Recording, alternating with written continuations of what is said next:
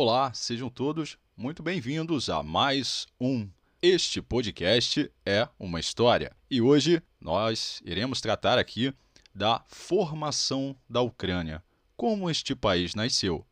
Fique comigo até o final e antes de darmos início, é preciso que você aí manifeste o seu apoio para que este projeto possa ter continuidade. Então, já deixa o seu like e se ainda não é inscrito, se inscreve aqui no canal. O seu apoio é muito importante para que este projeto tenha continuidade. E sem mais delongas, vamos ao conteúdo. Como nasceu a Ucrânia e quais os seus vínculos históricos com a Rússia? Bom, desde 24 de fevereiro de 2022, a comunidade internacional vem assistindo aí com perplexidade a invasão da Ucrânia pela Federação Russa. Como outras nações vizinhas, os dois países têm tanto laços históricos e culturais que as unem quanto tanto quanto as separam. E essa herança em comum remonta ao século IX, né, ou ao século IX, quando Kiev, a atual capital ucraniana, era o centro do primeiro estado eslavo, criado por um povo que se autodenominava Rus. Foi esse grande estado medieval que os historiadores chamavam de Rus de Kiev, que deu origem à Ucrânia e à Rússia, cuja capital atual, Moscou, surgiu no século XII. Isso, lógico, após Cristo. A fé era a cristã ortodoxa, instituída em 988 por Vladimir I de Kiev, ou São Vladimir Sviatoslavic, o Grande, que consolidou o reino russo no território que corresponde hoje à Bielorrússia ou Belarus, Rússia e Ucrânia, e se estende até o Mar Báltico, como vocês podem observar ah, aí né, no mapa para ficar mais fácil a compreensão. Bom, é, este é um mapa antigo, datado de 1574, feito por Girolamo Russelli, né, mostrando a Rússia e a Ucrânia, datado aí do século XVI.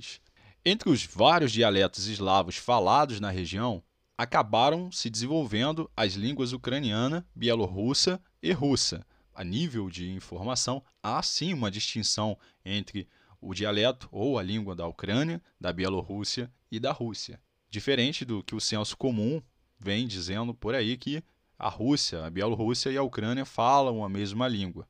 Né? Tem ali similaridades e podem até sim falar o russo, mas cada país tem a sua distinção linguística. É por causa desse passado compartilhado que o presidente russo Vladimir Putin afirma que russos e ucranianos são um povo, um único todo, né? dada toda a sua história similar, né? em conjunto, a sua formação.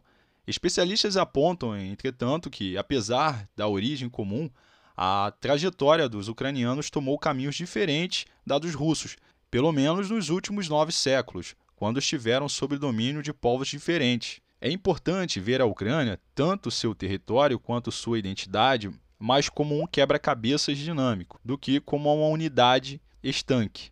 Bom, para entender um pouco mais o que eu quis dizer com quebra-cabeças, é importante é, se atentar aos fatos históricos, lógico. Então, dando sequência aqui, em meados do século XIII, a Federação de Principados de Rus foi conquistada pelo Império Mongol. Bom, o Império Mongol dos séculos 13 e 14 foi o maior império de terras contíguas da história e o segundo maior império em área, perdendo apenas para o Império Britânico. Ok? Então guardem bem essa informação que costuma cair em concursos. Na sequência, no final do século XIV, o território acabou dividido entre o Grão-Principado de Moscou e o Grão-Ducado da Lituânia, que mais tarde se juntou à Polônia, que se aproveitaram do declínio do poder mongol para avançarem sobre a região. Kiev e as áreas adjacentes ficaram sob o domínio da comunidade polaco-lituana, o que deixou a região oeste da Ucrânia mais exposta a influências ocidentais nos séculos seguintes, desde a Contra-Reforma ou a Reforma, né, a resposta da Igreja Católica à Reforma Protestante de Martinho Lutero, né, iniciada aí por Martinho Lutero e Calvino. Até o Renascimento, movimento artístico e cultural inspirado na antiguidade clássica, que rompia com os valores da Idade Média, a chamada Galícia dos Cárpatos também no oeste da Ucrânia, chegou a ser governada por um longo período pela dinastia dos Habsburgo, conhecida por estar à frente dos impérios austríaco e austro-húngaro.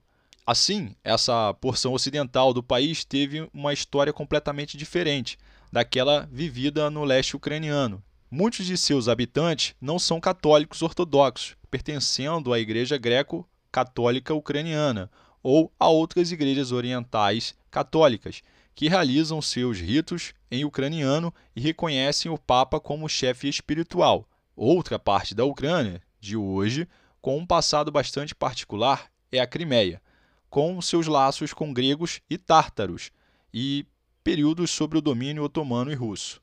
Lembrando a você, este podcast é uma história, é um oferecimento do programa Politizando e Polemizando, um canal no YouTube específico ali para instrução, propagar instrução, conhecimento, discussões válidas para fazer com que a nossa sociedade cresça e avance rumo ao progresso ok? Então aproveita e se inscreve no canal Politizando e Polemizando no YouTube. E também siga o perfil TH Historiador no Instagram, Gather e Facebook.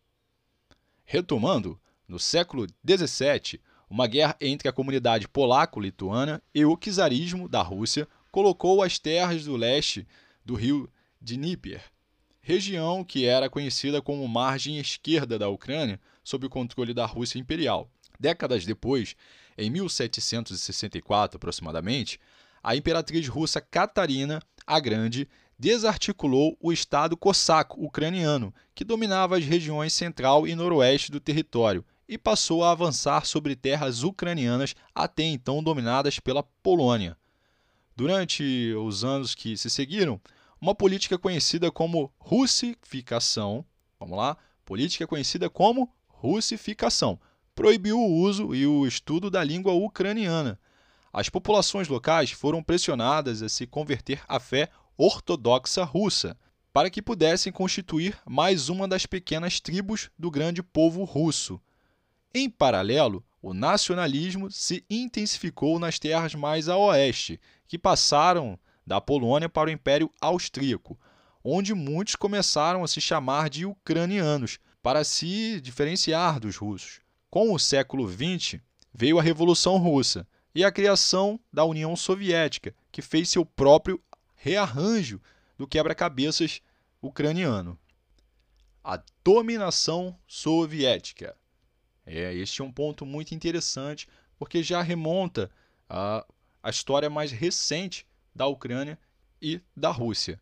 A parte ocidental da Ucrânia foi tomada da Polônia pelo líder soviético Joseph Stalin no final da Segunda Guerra Mundial, quando foi constituída a República Socialista Soviética da Ucrânia. Sob o mandato comum soviético, na década de 1950, Moscou atentou a uma demanda antiga da Ucrânia e transferiu a península da Crimeia para a República.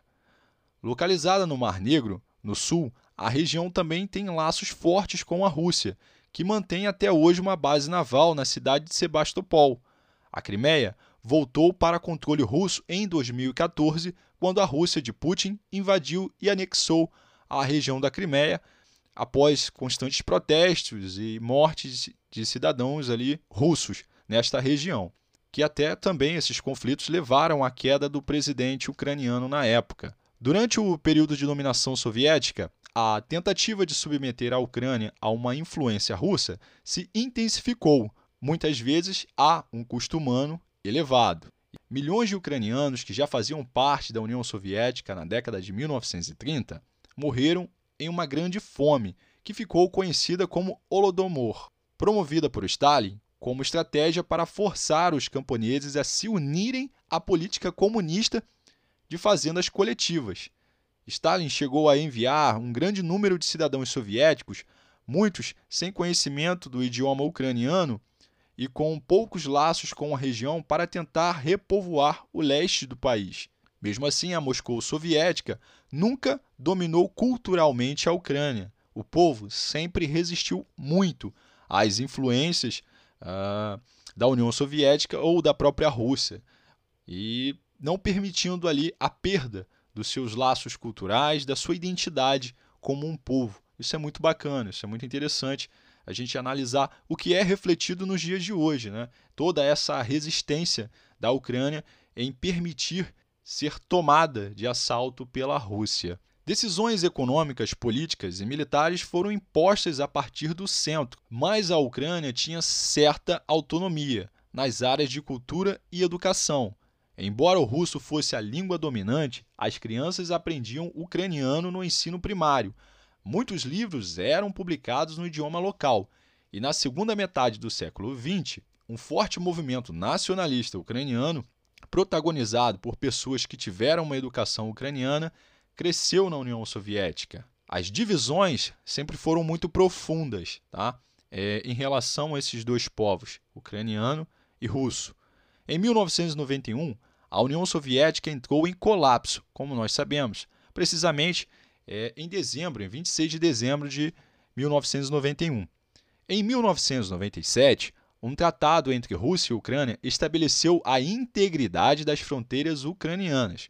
Os diferentes legados que caracterizaram as regiões do país deixaram, contudo, divisões que muitas vezes parecem abismos. As regiões de cada um dos lados do rio Dnieper têm contrastes profundos, marcados pela extensão do domínio russo.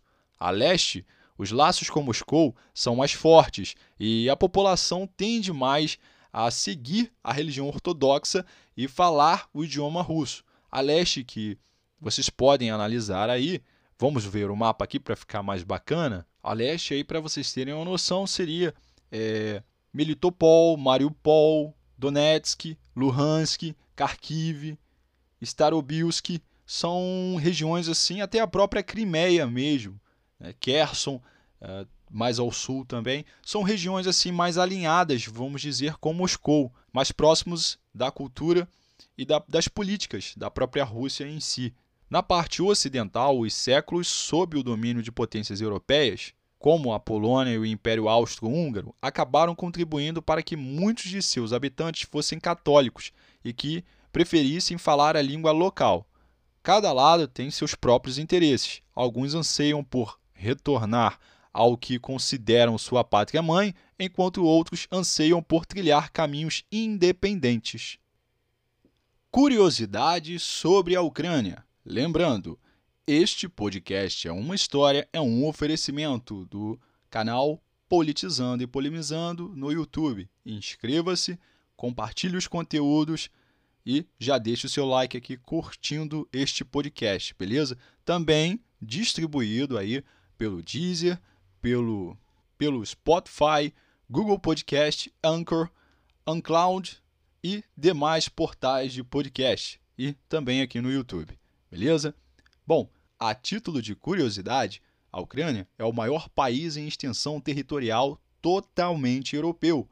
O território ucraniano está localizado no leste da Europa e tem sua história fortemente ligada aos povos eslavos, que habitavam essa porção do globo. A cultura ucraniana também guarda muitas tradições eslavas. Atualmente, a Ucrânia possui cerca de 45 milhões de habitantes, que são governados por um modelo semipresidencialista. O país tem uma economia baseada na agricultura e na indústria. Sua infraestrutura é pouco desenvolvida. A Ucrânia tem buscado nos últimos anos uma aproximação com as nações ocidentais da Europa. Porém, ela enfrenta a resistência do governo russo, que ainda exerce forte influência político-cultural no país. Resumão da Ucrânia. Beleza? Esse aqui é um resumo bacana, hein? A Ucrânia está localizada entre a Europa Oriental e a Rússia. O nome do país significa fronteira. A independência da Ucrânia ocorreu oficialmente no ano de 1991 por meio da fragmentação da antiga União Soviética. Na última década, a Ucrânia foi invadida parcialmente pela Rússia. Os russos ocupavam a região da Crimeia e fomentaram conflitos no leste ucraniano. A Ucrânia possui um dos solos mais férteis do mundo, o chamado, o chamado Chernozem, que tem grande quantidade de matéria orgânica. A população ucraniana apresenta baixas taxas de crescimento demográfico e intensa emigração para outros países da Europa. A economia ucraniana tem como base a produção agrícola e a diversidade da produção industrial. A confecção de ovos pintados, os pisanka e bonecas de madeira, as babuscas, é típica do artesanato da Ucrânia, beleza? Então são algumas das principais curiosidades sobre a Ucrânia. Etimologia da Ucrânia ou da palavra Ucrânia. A palavra Ucrânia tem origem em idiomas eslavos. O termo Ucrânia significa fronteira e remete à sua posição geográfica, uma zona fronteiriça entre vários países europeus, com destaque para a Polônia e a Rússia. Ela está bem situada ali no meio entre dois, esses dois países. Geografia da Ucrânia. A Ucrânia é o maior país em extensão territorial totalmente europeu, como já dito aqui antes. E ela está localizada na porção oriental da Europa. O território ucraniano faz fronteira com a Moldávia, a Romênia, Hungria Eslováquia, Polônia, Belarus, Rússia. Além disso, a Ucrânia é banhada pelos mares Negro e Azov. Já os principais rios do país são Dnieper, Bug Meridional e Dniester. Em termos de relevo, as terras da Ucrânia são predominantemente baixas, com exceção da porção oeste do país, localizada parcialmente nos Montes Cárpatos. A vegetação da Ucrânia é quase totalmente formada por estepes, já seu clima é temperado, especificamente continental, com registro de grandes amplitudes termais ao longo do ano. A Ucrânia é conhecida ainda pela presença de grandes extensões de solos altamente férteis, os chamados Tichernosian, que são fundamentais para o desenvolvimento da agricultura. Esses solos são tipicamente escuros em razão da grande quantidade de matéria orgânica presente na sua constituição. Demografia da Ucrânia. A Ucrânia tem uma população aproximada aí de 44, um, outros dados dizem 45 milhões de habitantes, e as principais etnias do país são de povos eslavos, principalmente ucranianos, mas também russos e tártaros. A população ucraniana, assim como de boa parte dos países europeus, apresenta uma taxa de natalidade muito baixa, além de uma forte tendência de envelhecimento. Especificamente, na Ucrânia, há registro de elevados índices de emigração, principalmente para a Europa Ocidental. As cidades ucranianas que possuem mais de um milhão de habitantes são Kiev, Odessa, Donetsk, Kharkovia e Dnipro. E para a gente salientar também, outro ponto interessante é o aspecto econômico. Então, a economia da Ucrânia, apesar de ser uma das menos desenvolvidas da Europa, é bastante diversificada e tem como atividades principais a agricultura e a indústria, como também foi dito anteriormente.